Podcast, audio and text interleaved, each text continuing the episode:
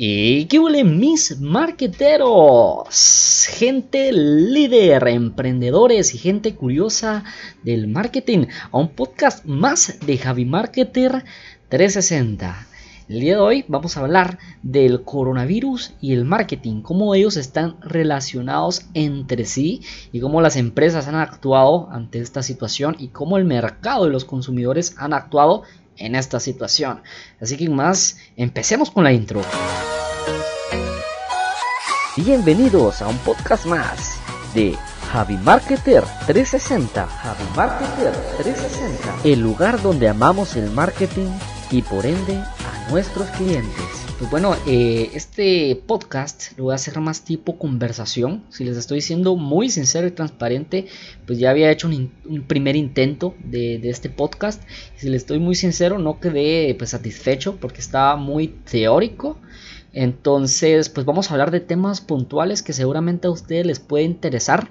Más que todo vamos a hablar el análisis en las dos facetas de la economía, que sería la parte de la industria y la parte del mercado. Hablemos principalmente, eh, empecemos con el mercado, cómo están actuando las personas ante esta situación del coronavirus, un poquito la psicología de lo que hay detrás de la compra de los productos, eh, la psicología que hay detrás del impacto que ha tenido en el comportamiento de la persona al momento de que se enteraron de esta situación que está pasando. Eh, hablemos del tema que pues probablemente les va a interesar por qué la gente compra tanto papel higiénico ante esta situación. Entonces, pues ustedes saben que aquí en este podcast a mí me encanta analizar productos desde el punto de vista de un mercadólogo por base de estadísticas y no más que todo por especulaciones tenido la oportunidad de pues, estudiar pues, bastante esta, esta, este ámbito del marketing a nivel licenciatura y a nivel de maestría. Entonces, pues me amplía un poquito eh, la mente el, analizar lo que está sucediendo a continuación.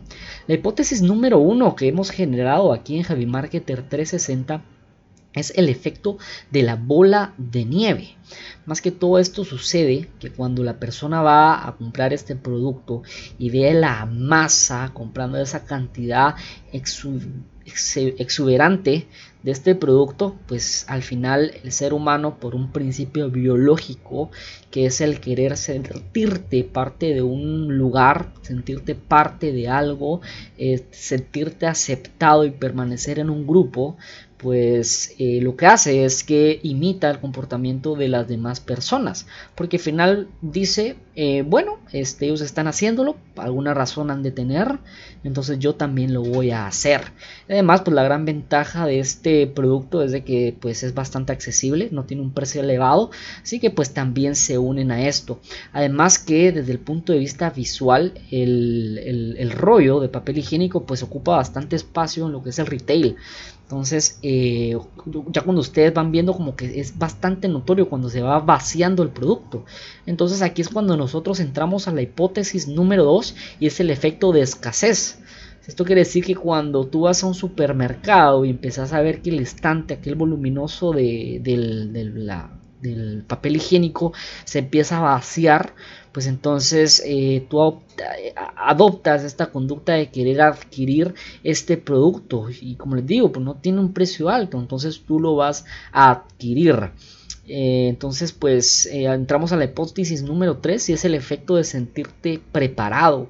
Eh, pues al momento de las crisis, pues obviamente hay gente que entra en pánico y bueno, el, que están acumulando algo que les ayuda a, sentirse preparando, pues libera aquella, mm, dopamina de satisfacción, el saber que están pues preservando su misma especie y a su tribu que viene siendo pues su familia. Entonces, pues ese es el efecto sentirte preparado. Haciendo una recopilación de los tres hipótesis, tenemos el efecto bola de nieve, efecto escasez y el efecto sentirse preparado. Hablamos de un sesgo que también va ligado eh, precisamente a este término, que es el sesgo de confirmación. A mí me encanta pues, mezclar la psicología y el marketing. Tengo un blog en mi página web que se llama Cuando el marketing y la psicología se complementan. Hablamos un poco del sesgo de confirmación, que básicamente se basa en de que tú tenés, este también es otro principio, el, el principio de la presencia, básicamente se basa en que tú tenés presente algo que te ha impactado directamente en tu vida. Por ejemplo, si hay un, temblor, tú, eh, ese principio de presencia hace que tú después, a los dos días eh, o al mismo día, tú estés pues preparando los puntos de acceso de salida, que tú pues vayas preparando tu botiquín, por ejemplo, y a los dos semanas pues ya se te olvida y sigues con tu vida normal, pues ese es un principio de presencia. Este principio de presencia pasa mucho con el coronavirus, que tú estás pues pensando constantemente en que existe el virus. Entonces, por ejemplo, si tú te das una, una aplicación en la garganta, este sesgo de confirmación hace que se reactive y que tú digas, tengo coronavirus. Entonces, Imaginemos una persona que está tomando agua y se atraganta con el agua, empieza a toser. El principio de la presencia y el sesgo de confirmación te hace decir este tipo tiene coronavirus y te hace entrar en pánico. Entonces, pues eso sería una de las razones principales del por qué nosotros actuamos de esa manera al ver el eh, el papel higiénico vacío. Entonces, pues son esas razones, esas hipótesis que hemos sacado aquí en el, canal de Javi Marketer. Hablamos un poquito también del, mercado. Eh, hablamos de dos factores que a mí más me llamaron la atención. Uno es el principio de la incertidumbre y otro pues es el, el principio de las noticias amarillistas. Bueno, no es un principio, sino que es un análisis que yo quiero hacer respecto a cómo las noticias amarillistas van moviendo al mercado. La incertidumbre, pues eh, la incertidumbre es algo que se ha demostrado científicamente que puede llegar a matar a una persona. La incertidumbre es aquel, lo define como aquella imperfección en el conocimiento sobre el estado o los procesos de la naturaleza, el no saber qué va a pasar. Por un principio biológico, el ser humano quiere siempre saber qué va a pasar, eh, qué nos estamos afrontando, quieren saber, la, quieren tener la mayor cantidad de información de lo que se está viviendo. Pero realmente el, problema aquí surge cuando no hay información suficiente.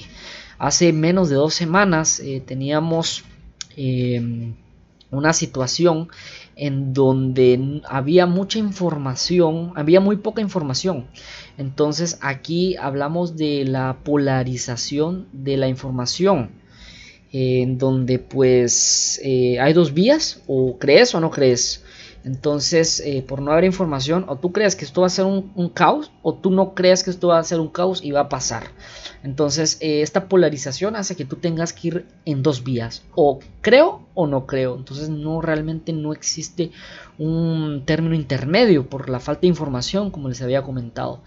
Eh, hoy en día, pues tenemos a, un grupo más elevado de personas de que esto pues sí es una situación de peligro y ahora pues ya se está tomando más seriedad de lo que está pasando porque tenemos pruebas científicas de otros países que han pasado por situaciones difíciles. Entonces este principio de incertidumbre es algo que mueve mucho a la gente, lo que le produce el término denominado paranoia o miedo. Entonces este es el principio de la incertidumbre, un, factor que como mercadólogos pues siempre tratamos de evitar en las empresas, el, que la persona no tenga la información suficiente.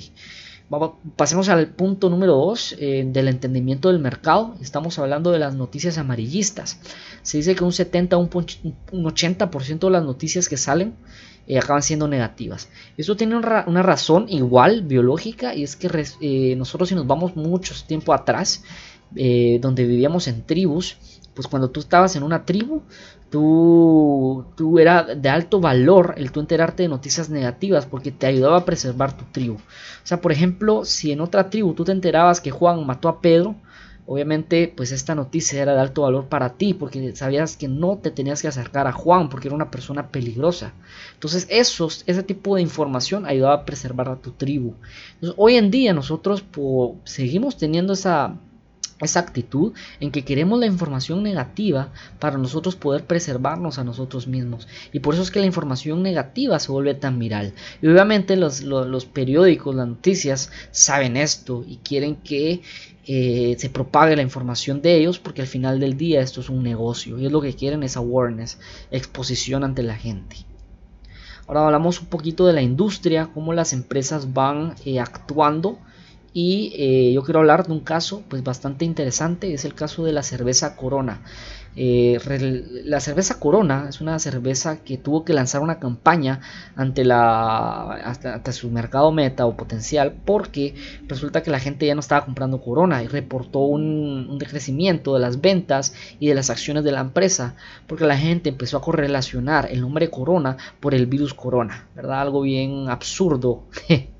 pero al mismo tiempo gracioso. Esta campaña pues fue bastante viral, fue bastante, movió mucha gente y es que ellos lo hicieron, lo supieron hacer porque mm, combinaron el factor de comedia y combinaron el factor informativo, donde el CEO de la cerveza Corona pues lanzó un comunicado en donde informaba a la población americana en que no había ninguna correlación entre el virus coronavirus y la empresa eh, Corona, la cervecería. Eh, ¿Por qué les digo que es, gracioso? Y es porque pues cuando lanzaron la campaña, la persona que respondía eh, al CEO cuando le estaba dando la explicación era un americano que se veía bastante gordo, tirado en su, en su sillón y hablando de una forma pues bastante peculiar por no decir una forma pues que lo hacía denotar eh, pues tonto eh, si ustedes quieren ver el video los invito a que vayan a mi blog eh, de javimarketer360.com y busquen pues el marketing del coronavirus. Ahí pues van a informar de lo que les estoy hablando. Hablemos del segundo caso de las empresas y es la tendencia del uso de Netflix. Eh, pues como ustedes podrán estar ahorita en cuarentena y agradezco que que hayan dedicado su tiempo en cuarentena a escuchar mi podcast. Yo sé que eh, en cuarentena ah, pues lo que más tenemos que hacer o podemos hacer es participar de lo que es la industria eh, digital ustedes están viviendo hoy en día, ahorita mismo, una de las tendencias que es el podcast. Y como les digo, dentro de su lista de podcast, les agradezco que estén aquí escuchándome. Eh, hablemos de eh, Netflix. Esta, pues, yo creo que no es necesario hablar de, de, qué es Netflix. Netflix, pues, obviamente incrementó su número de descargas eh, porque la gente, al estar en cuarentena, pues aprovecha el tiempo, o no sé si decir aprovecha, pero eh, se entretiene por medio de, esta plataforma. Eh, lo que a mí me parece curioso, y ustedes lo pueden ver a primera mano si se van a netflix.com, es de que eh, las películas que están en tendencia es una que se llama Virus y un documental que habla de pandemia. Esto es pues bastante interesante desde mi punto de vista y es porque al final siempre como el que el ser humano le gusta como autofragelarse o aumentar la paranoia. Eh, como que se activa la amígdala del cerebro, que es aquella amígdala que pues, regula los sentimientos y el miedo a la persona, en donde pues le causa placer por alguna razón estar viendo eh, este tipo de documentales y películas que hablan de los virus. Me parece interesante el analizar cómo es que el cerebro se activa y produce pues dopamina, que es el neurotransmisor del placer al ver este tipo de documentales y además que se adapta muy bien al contexto que estamos viviendo hoy en día. Al final del día lo he dicho, el marketing de guerrilla, el mejor marketing de guerrilla es aquel que se basa en el contexto de las personas. Entonces, al final, si analizamos un poquito de, de, lo que deberían de estar haciendo las empresas hoy en día, es como les digo, adaptarse a lo que está viviendo las personas y, hacer ah, viral ese contenido que, pueden hacer. El principio de la incertidumbre que yo les explicaba eh, es un principio que, produce miedo a la gente. Entonces, si tú como empresa quieres reducir esa brecha de incertidumbre, lo que mejor puedes hacer es lanzar comunicados e información de lo que se está viviendo en el momento. Eh, eso es lo que yo les quería comentar ahora mismo, amigos. Eh, realmente, pues es un pequeño dedito que les acabo de dar de profundidad de lo que se está viviendo y un poquito del análisis del marketing que se está viviendo del coronavirus. Si ustedes quieren profundizar la información, les invito a que pues visiten mi blog de Javi Marketer 360. Ahí explico pues muy bien todo lo que, lo que se está pasando hoy en día. Eh, como les digo, muchas gracias por sintonizarme. Espero pues hayan disfrutado la información que les acabo de comentar. Si son nuevos en este podcast y llegaron por pura curiosidad, eh, nosotros pues aquí todos somos curiosos, hablamos de temas de tendencias del marketing y hablamos pues también de conceptos eh, de marketing que nos ayudan a todos para potencializar marcas y pues hablar y desarrollarnos en este campo y en este mundillo del marketing que es tan interesante. Como les digo, muchas gracias y nos vemos en una próxima ocasión. Bye bye.